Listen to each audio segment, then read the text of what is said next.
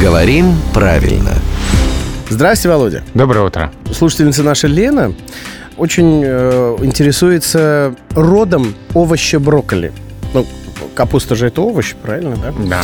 В общем, говорит, вожу ребенку прикорм, а сама не знаю, как правильно его называть. Он это или она, ну, по аналогии с капустой, да? Или оно. А- Она брокколи, Брокколи, да. почему нет? А, Очень хороший вопрос. И здесь ведь действительно теоретически могут появиться все три рода. Мгм. Брокколи, потому что капуста. а, Она. Она, да.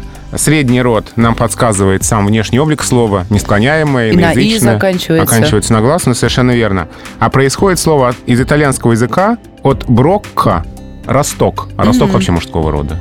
То есть теоретически все три рода возможны, но все-таки в русском языке брокколи – слово женского рода. Вот это влияние русского аналога капуста, оно сильнее всего. То есть моя брокколи? Да. Ой. Вкусно я брокколи. Но только если это продюсер фильмов о Джеймсе Бонде, тогда он. А капуста она. Насмотренный и начитанный главный редактор «Грамотру» Владимир Пахомов приходит к нам каждое буднее утро. Приходите и вы в 7.50, 8.50 и в 9.50.